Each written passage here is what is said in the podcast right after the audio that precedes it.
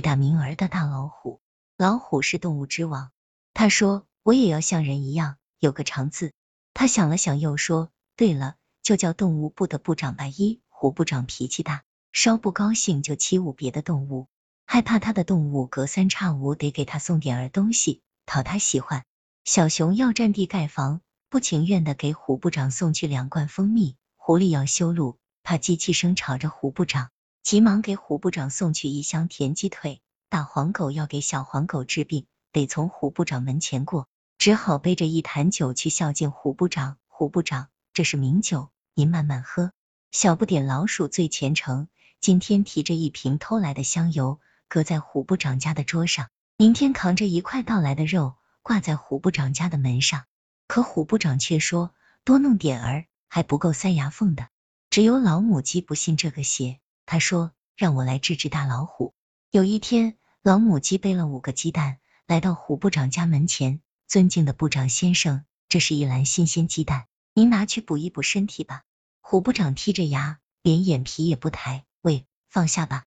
老母鸡走了以后，虎部长把五个鸡蛋连皮带壳化轮吞了下去。过了几天，虎部长听到自己肚鱼里有鸡在叫。哦哦哦！咿咿呀，是公鸡打鸣儿的声音。后来，这种声音越来越大，而且是早晚不怀的打皮儿。哦哦哦！咦哦哦哦！这一下可把虎部长弄得烦透了，他不停的抓挠自己的肚皮，毛都抓没了，肚皮都抓流了血，可肚子里照样哦哦哦！这一下，动物们可不怕虎部长了，他们只要行列哦哦哦的叫声，就都躲起来，谁也不给虎部长送东西吃了。过了三天，虎部长饿得头昏眼花。又过了三天，虎部长走路四条腿半开了算。再过三天，虎部长干脆趴在地上，连说话的力气也没有了。原来老母鸡送的鸡蛋中有一个玩具鸡下的蛋，这个蛋在虎部长肚子里又孵出一只玩具鸡，这只鸡肚子里有一节高能电池，自然就不停的打鸣儿了。动物们见虎部长一点抵抗能力也没有了。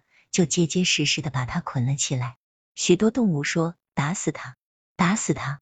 大象说不，咱们把它送给人类，放到动物园去展览。于是两只大狗熊用一根粗树枝，呵悠呵悠的抬着虎步长奔动物园去了。从此，动物园的铁笼子里就多了一只会打鸣儿的老虎。